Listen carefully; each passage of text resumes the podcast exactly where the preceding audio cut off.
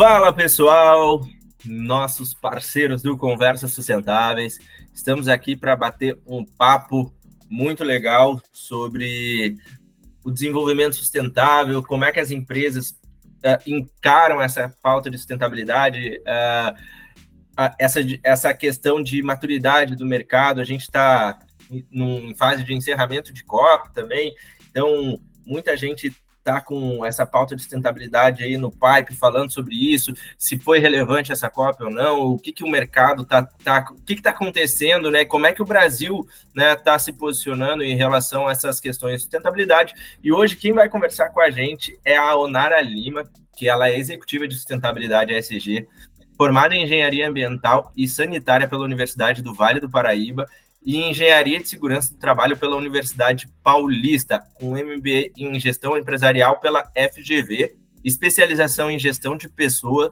com ênfase em Liderança Organizacional pelo, pela FIA, cursos ESG de como repensar e inovar pelo IBGC, uh, Sustainable Business Strategy pela Harvard Business School, programa avançado em ESG uh, na St. Paul, Uh, programa ESG na sala, do, de, na sala do Conselho da FDC, curso de Conselheira Administração pelo IBGC, com atuação em, de, há 20 anos em gestão ambiental e de sustentabilidade do, e trabalhou em grandes empresas como a Gerdau, Suzano, Ambipar e atualmente está à frente da área de sustentabilidade ESG do grupo CCR, membro do CBPS, Comitê Brasileiro de Pronunciamento de Sustentabilidade, membro da Comissão ESG da Abrasca e conselheira deliberativa do Instituto Capitalismo Consciente. Vocês viram que currículo extenso, né? E olha que eu resumi aqui. Onara, seja muito bem-vinda. Uh, eu sei que eu fiz uma breve introdução, mas uh, o pessoal gosta de saber pela voz da pessoa. Então, quem é a Onara? Como é que a Onara chegou nas questões de sustentabilidade? Porque é contigo. Maravilha, Wagner. Primeiro, obrigada. Quero agradecer aí pela oportunidade de estar com vocês. Conversas sustentáveis, adoro, porque é um bate-papo muito bacana e leve, né? Eu acho que a gente, mais do que esse currículo extenso, é a gente trazer leveza para um tema que é muito profundo, né? Quando a gente fala de sustentabilidade em sua amplitude, e aí a gente traz dentro deles os pilares ISD com olhar de corporativo, que é o qual eu atuei nesses 20 anos, como você bem mencionou, é, eu resumiria a minha trajetória como uma trajetória de alguém que é uma entusiasta e que acredita que esse é o único caminho.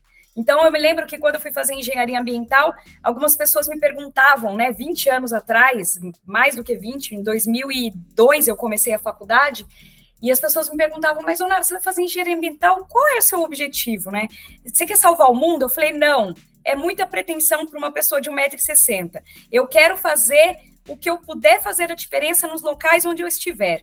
Então, acho que a sustentabilidade é muito sobre isso, fazer a diferença, positivamente. E mais do que isso, entender o tipo de impacto que a gente gera enquanto sociedade, enquanto empresa, enquanto tudo que está nesse ecossistema, como a gente estava batendo um papo, tudo é um ecossistema muito interligado, nada é desassociado. Então, acredito que o impacto ele não é opcional. Todos nós temos algum tipo de impacto. Porém, como a gente trata e como a gente lida com esse impacto, aí é a história da sustentabilidade, que a gente aqui pode bater um longo papo, e não deixando perder o seu gancho sobre a COP, já vou fazer aqui um spoiler sobre minha meu ponto de vista sobre a COP. É, muitos amigos me questionam o porquê que eu não tenho vontade de ir para a COP. Eu falo, bem, primeiro que eu gosto de fazer as coisas que eu acredito, muito. E, e eu acho que o coração e a mente têm que estar muito interconectados. É, por outro lado, eu entendo que a COP é um, um, uma convenção entre as partes necessária, que por muitos anos ela foi só de chefes de Estado. E nos últimos anos ela se abriu aí também para as empresas privadas que têm um protagonismo muito grande. Acho que o maior desafio, acho não, acredito, tá, Wagner, que é sair da intenção para a ação e sair dos compromissos voluntários para algo mais efetivo. Então, esse é o meu grande desejo e que possamos fazer uma dirigência pós-COP, que eu acho que isso que é o maior desafio. E aí, o que falamos e o que estamos de fato fazendo? Perfeito. Até já fica o convite para quem está ouvindo, no dia 20 do 12, às 19h30, uh, o, o, Pedro Pereira, que é membro do Conselho do Conversas Sustentáveis, né? Então, portanto, membro do, do meu conselho consultivo e também diretor de sustentabilidade Latam da, da SAP, vai trazer a visão dele sobre a COP, esteve lá também, morou em Dubai por muitos anos, e, e aí a gente vai falar sem muitas, uh, sem muitas, como é que eu posso dizer, de uma forma bem direta e de fato, sem, sem um enredo todo bonitinho, de fato, o que, que pode ser útil ou não, né? Acho que o nosso objetivo sempre foi trazer a prática e o que, que funciona e o que, que é mais do mesmo, só para sair nas manchetes. Mas, voltando aqui, a nossa nosso bate-papo, Nara, me conta uh, hoje como é que está o, uh, o teu cenário, o que, que tu tem enxergado dessa visão né, de, de sustentabilidade para os próximos anos. 2024, com as questões de conformidade, tende a apertar cada vez mais o circo no mundo já está acontecendo de uma maneira mais. O mundo eu englobo muito mais a Europa, né? E depois Estados Unidos também. Mas, assim, eh, como é que tu enxerga eh, esse próximo ano que está vindo? A gente gosta de falar, às vezes, os próximos, mas eu quero saber muito mais 24, que é o que está acontecendo. A gente está aqui uh, no final do ano de 2023, então a gente poder trazer uh, essa imagem para quem está ouvindo, né, seja pelo Spotify ou nos vendo pelo YouTube. Ótimo. É, eu acho essa provocação é importante, porque quando a gente fala de sustentabilidade, é, os aspectos de governança, né, do ponto de vista socioambiental, e a gente traz esse mundo corporativo sempre como um, um norteador e mercado financeiro como um grande ditador, se assim possamos dizer, no bom sentido, mas é, é, é, o que dita tendências, né, o mercado financeiro, eu sempre falo isso. E por essa razão, o ISD ele é muito presente no meu dia a dia, por estar no mundo corporativo e por entender que sim, os acionistas e, e, e toda essa questão do mercado financeiro são, são aí ditadores de tendência e a gente precisa estar muito acompanhando. E quando a gente olha nessa retrovisor, né, e sustentabilidade é muito isso, a gente precisa ter uma narrativa, uma construção que é esse retrovisor, mas mais do que isso, a gente precisa ter um farol alto. Sustentabilidade é sobre farol é antecipar tendências, olhar o que está vindo, se preparar e, e, entender em qual cenário a gente vai estar tá trabalhando enquanto empresa e qual cenário essa sociedade vai estar tá encarando e vivendo. Essa adaptabilidade é necessária. Então, 2024, o que eu vejo?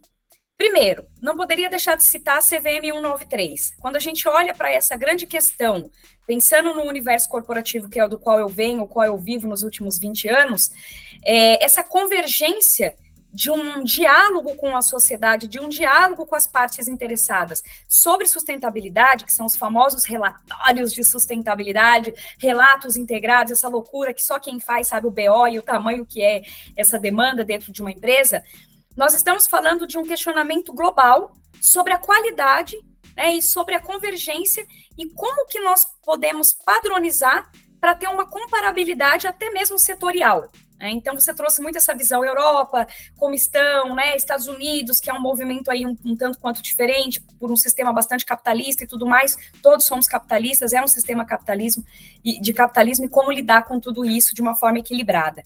Então, quando a CVM chega com 193, trazendo aí esse apoio né, à, ISSB e as normas IFRS S1 e S2, que nada mais é do que a S1, é um avanço para o relato integrado, né? Como você pluga o tema sustentabilidade na estratégia de fato do seu negócio e como que tudo isso se traduz numa comunicação financeira, contabilidade, é, e o IS2 que fala dos riscos climáticos também dentro dos negócios, que a gente sabe que é uma realidade.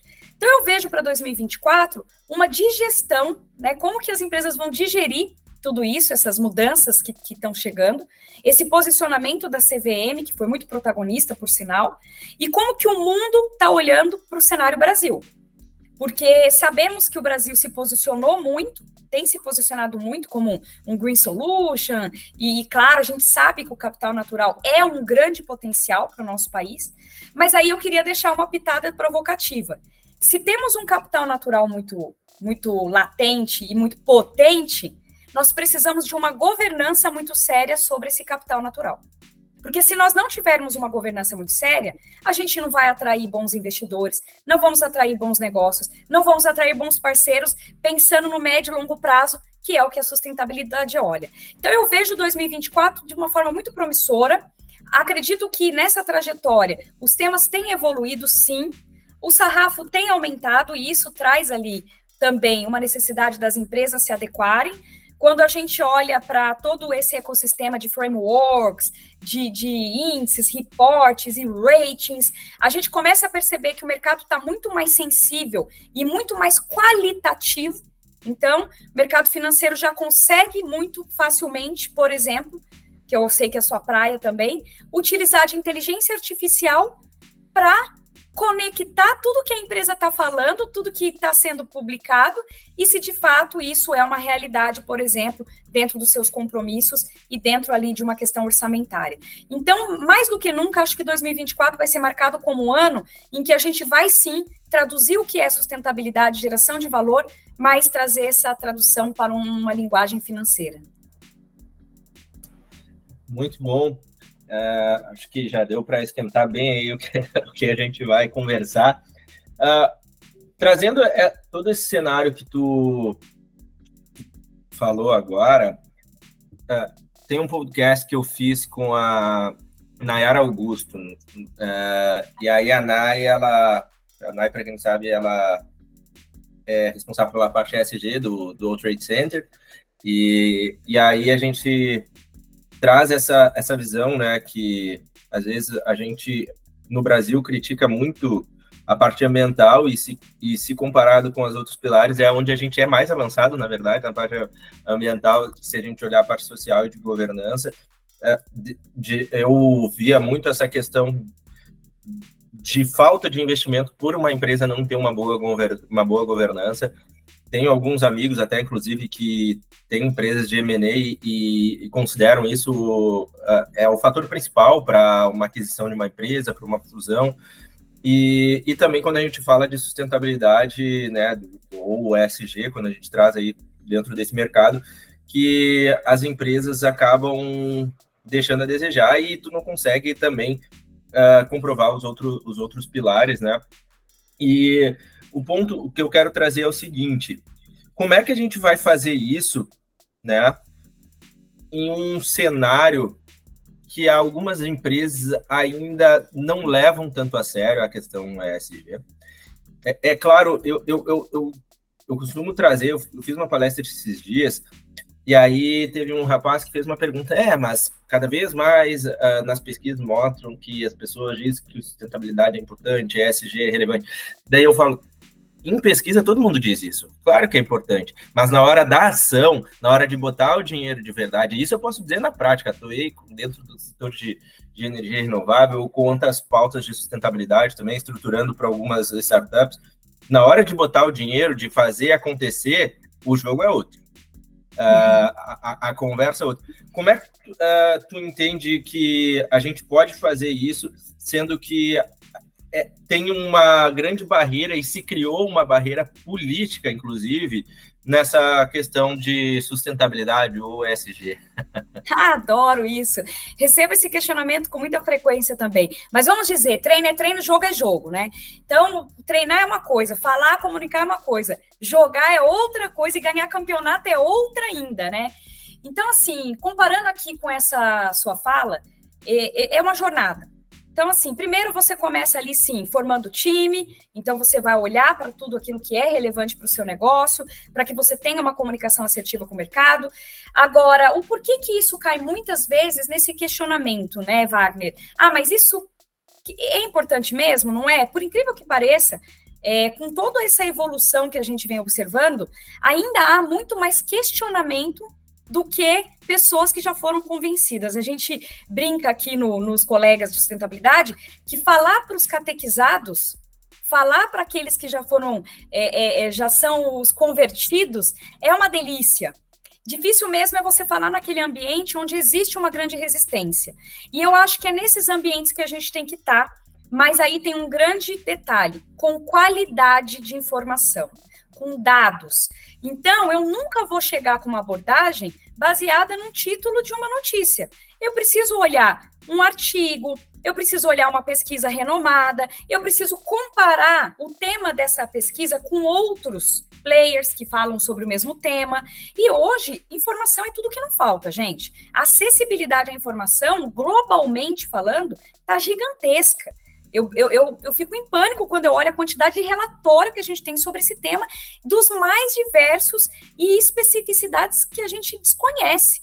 Agora, será que essas pessoas estão tendo a disponibilidade de conhecer esses dados para depois se posicionar? Essa é uma questão.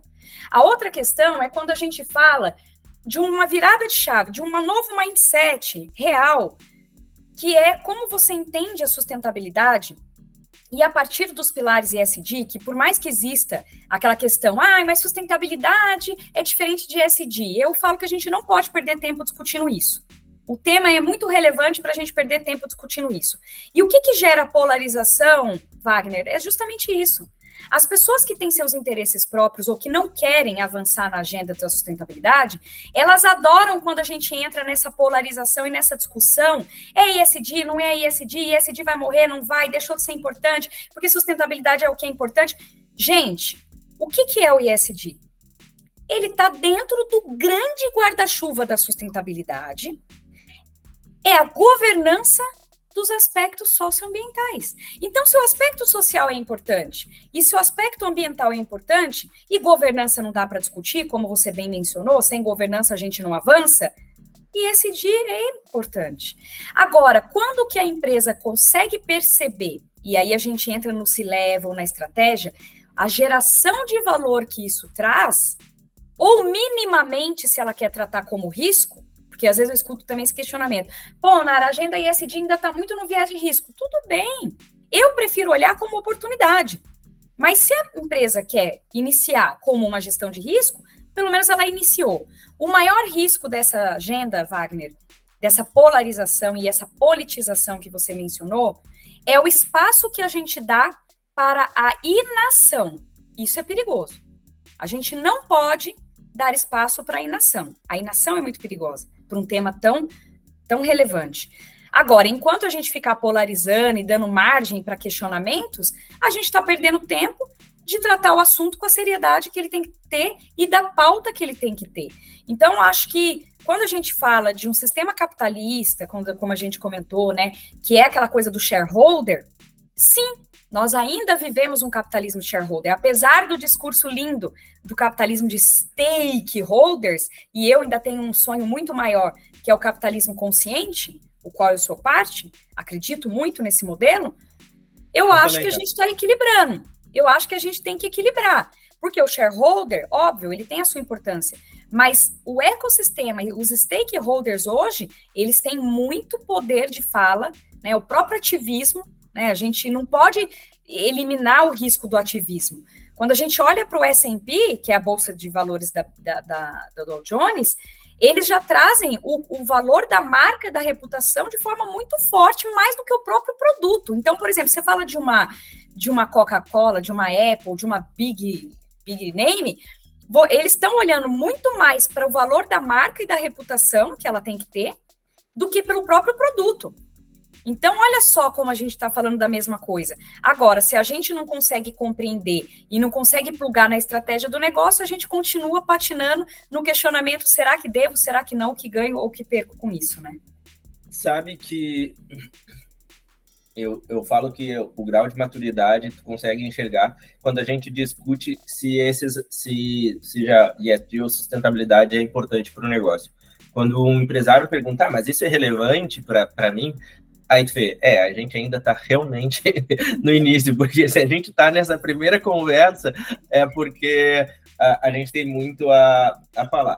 Mas eu tenho um ponto ainda um pouco mais instigante, que é se hoje a gente já consegue comprovar né, que empresas que adotam uma, uma estratégia na sua agenda ESG. Até ali dentro do nosso ecossistema, nós temos um player que ele vendeu a empresa dele por 11 milhões a mais do que o concorrente, por ter uma estratégia ESG. Na hora da aquisição, eh, os investidores apresentaram que eles, eles teriam menos riscos no médio e longo prazo do que a outra empresa que faturava mais no curto prazo. Então, preferiram a, a, a comprar a empresa deles por esse motivo. Então, assim, a gente já consegue trazer também uma visão mais para os céticos de que não, não, não é uma questão de abraçador de árvore, é que nem eu brinco com o pessoal. Quer abraçar a árvore, tu abraça, isso aí não tem problema nenhum. O que eu estou falando aqui de resultados para a tua empresa uh, e coisas que trazem benefícios no, no, no, médio e longo prazo. O ponto é, por que que mesmo com isso ainda tem empresas que são anti-ESG, como lá fora já é muito mais comum, da questão do woke capitalism, uh, isso muito mais forte. E por outro lado, olhando do, da, do outro lado da mesa também, muito se fala do, da sustentabilidade que tu tem um retorno, começa a ter no médio e longo prazo. A gente sabe que a realidade das empresas não, não existe e longo prazo. Tem empresa que trabalha aqui gerando e precisa daquele capital para ela não consegue pensar tanto no médio e longo prazo porque ela tem o capital ali e mesmo empresas grandes, né? Às vezes a pessoa acha que não, só eu que sou pequeno, não, não, tem empresas que eu conheço grandes aí que elas é fluxo de caixa. Tu pega a empresa de varejo, então, uh, então assim, como é que a gente pode trazer, com tantos resultados, mostrar que o ESG, o ESG é importante? E para quem fala que o negócio, o resultado é de médio e longo prazo, como é que tu entra na cabeça da empresa que trabalha muito no curto prazo? Olha, Wagner, eu vou começar por uma questão assim que ilustra muito bem isso que a gente está falando. Nós mensuramos resultados trimestralmente. Então, quando a gente olha para esse cenário, mensuração de resultados trimestrais, já, já entramos aqui nessa conversa que você está falando. É sobre isso. É sobre imediatismo mesmo. É, o que eu falo é que quando a gente olha para o médio e longo, isso de forma alguma quer dizer que é em detrimento do curto. De forma alguma. Então, acho que essa é a primeira mensagem que a gente precisa compreender. E por qual razão eu digo isso? Quando a gente olha para todo e qualquer processo, todo e qualquer processo, sem medo de errar, nós somos totalmente dependentes dos recursos naturais. Totalmente. Então, assim, parece um discurso aspiracional, mas não é um discurso aspiracional. Nós já temos estudos que demonstram, por exemplo, alguns tipos de minerais que têm o seu, o seu ciclo de vida já chegando à finitude. Então, quando a gente olha para uma economia linear, que por muitos anos né, a gente trabalhou com esse olhar de economia linear, a gente começa a perceber o, o risco que a gente tem com esse olhar. Porque se eu estou extraindo sem me preocupar que isso tem uma finitude, será que eu estou olhando para o meu negócio realmente de uma forma perene? Qual vai ser meu acesso a essa, a essa matéria-prima? Será que ela vai ter um risco de, um, de uma oscilação de valor? E aí entram outras questões que estão conectadas ao ISD, por exemplo, como a crise geopolítica. Muitas pessoas não conseguem atrelar crise geopolítica com ISD. Gente, crise geopolítica nada mais é do que uma questão de governança, uma questão de interesses próprios. E toda vez que a gente tem um risco geopolítico, a gente está falando de um risco, por exemplo, de matérias-primas que vão e que vêm, a cadeia de valor, como que tudo isso está inserido.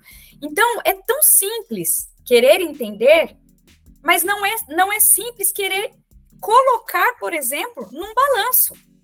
Então, por exemplo, poxa, Onar, como é que eu vou materializar o risco climático se eu não sei se ele vai se materializar? Esse é o desafio. E aí é que é difícil de compreender. Outro ponto, quando a gente fala de é, do ambiental no Brasil, essa, essa abundância que a gente tem de tudo, de tudo quanto é tipo de recursos naturais, a gente começa a entender por que, que muitas vezes a gente não acelera a parte tecnológica, porque a gente tem tanta disponibilidade de recurso natural que muitas vezes a necessidade não bate na porta. Quando a gente olha para um Japão que não tem recursos naturais, aonde que eles viram o pulo do gato e a evolução? Na tecnologia. Então você entende que no final do dia está tudo conectado.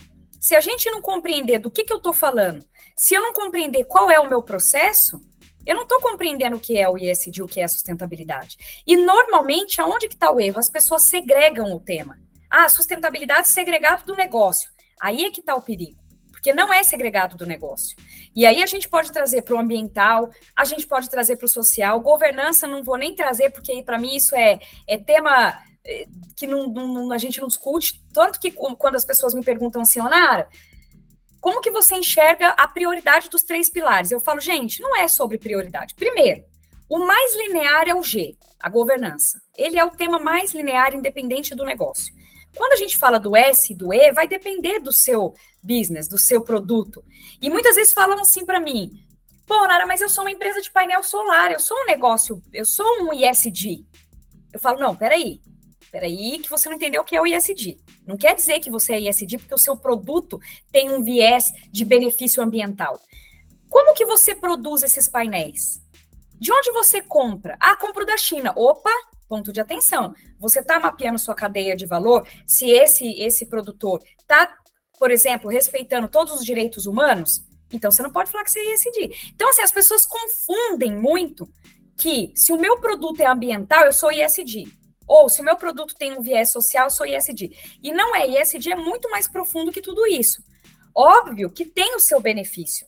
Mas não é só porque ele tem um benefício ambiental, e aí há também questionamentos do próprio viés ambiental. Por exemplo, quando a gente fala de uma energia renovável, a gente sabe que para construir uma usina, mesmo que hidrelétrica, que é uma energia renovável, ela tem o seu impacto na construção. Então, as pessoas precisam compreender que, quando eu falo de uma energia renovável, eu também preciso entender, por exemplo, o impacto social que muitas vezes isso pode trazer e eu não estou mensurando. Então, quando a gente começa a mergulhar, a entender, a gente ganha até mesmo em competitividade. Você acabou de falar a empresa que foi fazer o M&A, que valorizou mais uma empresa que demonstrou seu compromisso e demonstrou sua seriedade no médio e longo prazo. Então, acho que a gente tem que desconectar um pouco essa visão de que quando eu estou olhando para o longo, é em detrimento do curto. Acho que se a gente conseguir desconstruir isso, a gente já está saindo na largada muito bem. Uh, tu passou num ponto muito importante, né? Uh, sobre uma empresa de energia solar. Que, e, dentro do nosso ecossistema, nós temos uma das empresas, uma empresa que ela é a principal clientec hoje do país, né? E, e aí a gente, numa conversa, né? Uh, a gente batendo nisso era justamente esse ponto que era uma virada de chave, né, para eles, para entender que, embora eles tivessem um produto que agrega né, nessa, na agenda de outras empresas, eles, como cadeia, uh, não, não significavam que eles são uma empresa sustentável, porque, ah, como é que vocês fazem isso? Ah, não sei. Vocês hoje têm uma política de diversidade? Não. Vocês fazem? Não. Então, tá, então, peraí, tem alguma coisa que a gente precisa trabalhar antes de vocês se declararem uh, uma empresa nesse sentido. E isso é muito comum, sabe? Eu, eu acabo vendo muitas empresas que atuam com, com a parte de, de sustentabilidade de uma maneira geral, seja energia solar, eólica, empresas que trabalham com biocombustível, que elas acreditam que só pelo fato de estar entregando um produto que oferece benefício, que elas automaticamente estão uh, isentas a qualquer outro tipo de, de resquício. Uh, e isso faz, faz uh, ela está dentro do que a gente falou da, da, da, maturidade ainda que a gente lida com essas pautas. eu digo quando a gente quer acessar, por exemplo, dentro da, lá da plataforma, a gente tem um parceiro nosso que eles trouxeram um exemplo de como é que eles captaram dinheiro com um fundo internacional uh, por serem uma empresa sustentável e como ser uma B Corp economizou metade desse caminho para eles, né? Eles uh, foram uma das primeiras, assim, a ter, se não a primeira no Brasil a ter o GHG protocolo, e, e aí eles isso já há alguns anos. Então, eles comentando que acesso a taxas muito mais baratas, isso torna a empresa mais competitiva, uma série de, de coisas, né? E, e aí, agora, a, quando eu falo com fundos também, uma vez eu estava conversando com um parceiro, e aí a gente está falando sobre o setor de energia e tudo mais, e eu, dentro do setor de energia, o que, que eu era acostumado a calcular? Retorno do investimento, né? Para pô, a gente vai fazer, quanto é que a gente vai pegar de taxa no banco, qual é o que, que vai voltar, uhum. qual vai ser a tira, tal, tal, tal, tal, tal. O que, que é tiro real, o que, que, vai, que a gente vai apresentar para investidores, beleza. E aí, nisso, a gente falando com o fundo europeu, eu trouxe os mesmos resultados, ó. Então, o investimento é X, a gente vai trazer isso aqui, o retorno vai ser Y. Tá, mas e a sociedade ali no entorno? Como é que vai ser feito? Quem é que vai participar da obra? Quem... Daí eu, Tá, mas ninguém nunca me perguntou isso. Então, assim, o dinheiro, para que acontecesse, eu tinha que entregar todos esses dados. Em, com contrapartida, eu teria um dinheiro, obviamente, muito mais competitivo do que eu teria aqui no Brasil. Mas o grau de maturidade que já existe lá quando a gente fala de um, de um, de um todo, assim, por exemplo, aqui no Brasil hoje, se eu for pegar a mesma condição de crédito para a linha de energia, a única pauta que vai ser relevante é justamente isso. Uh, qual é o retorno do investimento, né? O que, que vai, vai ter de volta. E aí eu uso argumentos, ah, porque emissão de CO2, bababá, bababá, isso aí já cola. Agora, nenhum banco aqui ou nenhum fundo que a gente conversou aqui pergunta do entorno que a gente tem, qual é a, a participação dessa, das instituições financeiras também para que a gente tenha relevância dentro das empresas. Nossa, Wagner, eu sempre digo que tudo que a gente conversa e a gente traz dados e fatos está acessível para todas as pessoas. A única coisa de diferente que a gente tem na vida são as nossas vivências e as nossas histórias, e você acabou de compartilhar uma delas. É, é, é, é total verdade que, que a Europa, sim, traz esse olhar muito mais é, de acuracidade sobre os processos, com essa amplitude do social e, e, da governança, e não só focando ali, e do ambiental, obviamente, não só focando no, no retorno financeiro. Mas você sabe o que é interessante? Eu fui almoçar com uma pessoa recentemente, e ele é francês. E, e a forma com que ele falou, assim, eu fiquei impressionada. Eu falei, nossa, eu queria que a gente falasse dessa mesma forma aqui. Ele estava falando do do quanto nós precisamos é, dessa, dessa conscientização, porque o, o, o, o, histórico, né, historicamente falando, o hemisfério, o hemisfério norte cresceu e se desenvolveu economicamente em detrimento da sua natureza, do seu capital natural, já que a gente está falando de capitalismo aqui.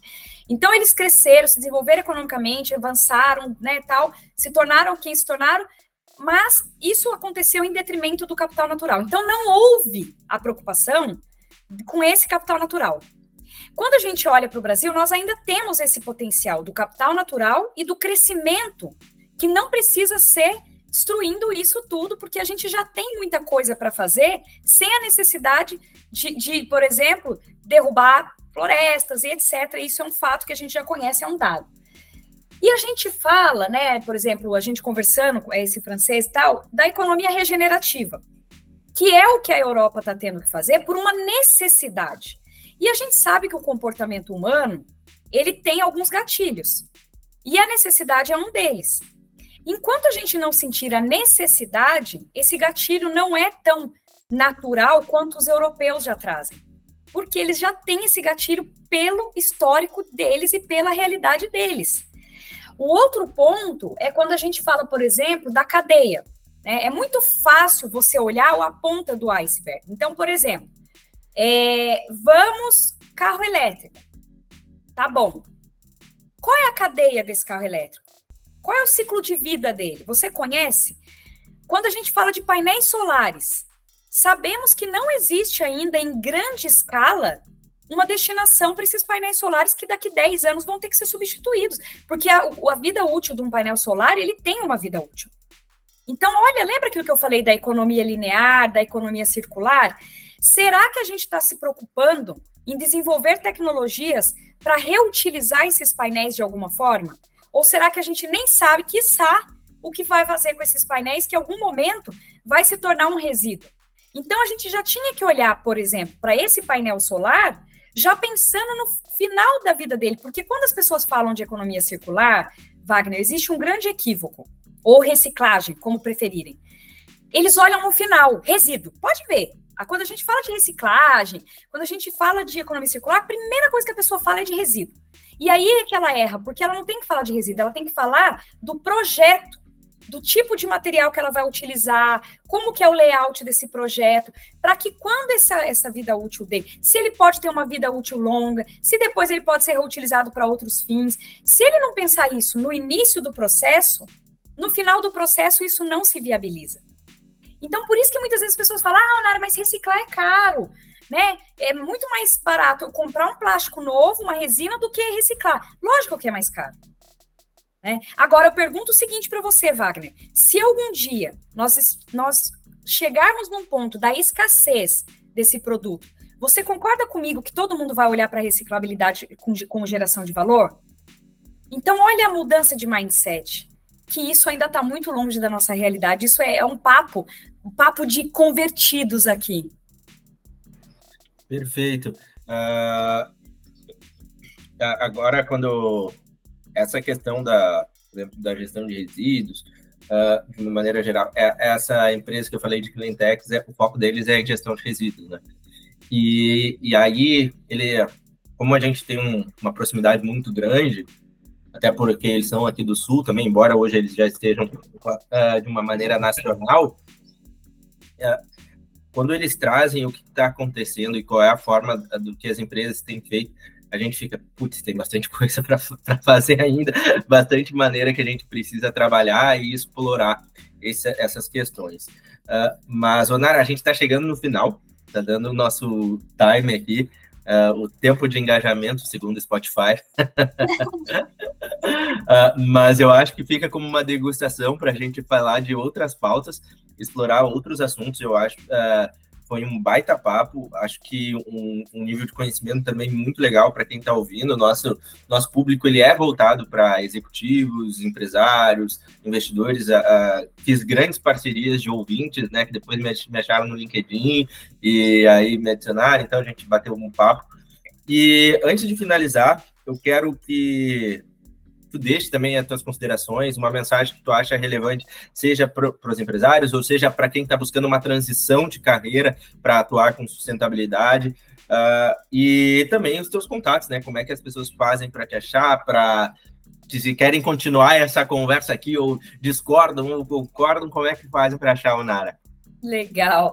É, bem, eu acho que a mensagem que, que a gente pode deixar é muito voltado para essa, primeiro, a provocação de sair da intencionalidade para a ação. Né? Acho que passamos da, da fase da intenção, precisamos de ação. Um outro ponto é se preocupar menos com comunicar e se preocupar mais com realizar. Acho que hoje as empresas começam muito ao contrário, vamos comunicar e depois a gente vê como faz.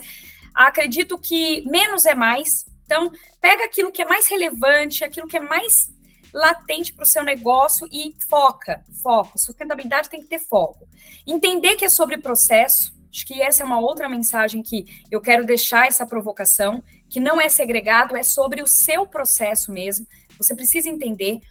É, financeiramente falando, cada vez mais os aspectos ESG estarão atrelados a taxas de juros para o bem ou para o mal, ou seja, se você faz e comprova que faz, você pode ter um acesso a um crédito mais barato, se você não faz, você pode ter um pênalti, né, uma taxa maior, isso já é uma realidade na Europa.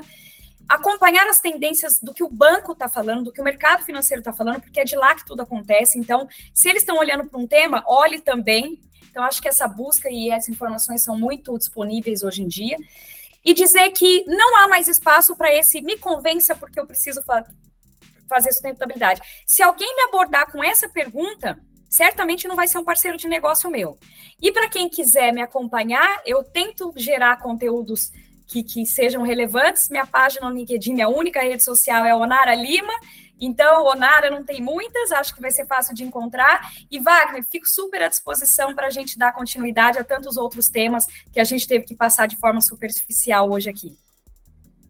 Maravilha. Uh, Acho que a gente pode construir uma jornada aí, é, como a gente tinha conversado, porque se a gente parar cada tema, acho que daria um podcast, né? Cada pauta que a gente trouxe daria para fazer um podcast, mas é bom porque deixa o pessoal com aquele gostinho de quero mais e, e aí a gente arma e traz mais conteúdos para eles. Te agradeço mais uma vez e vamos conversando. Quem ficou com a gente até o final, nos sigam aí nas redes sociais, é, tudo é conversa sustentável, desde o Insta, LinkedIn, YouTube, Spotify, tudo conversas sustentáveis e vamos falando. Até mais. Tchau, tchau. Obrigada, até.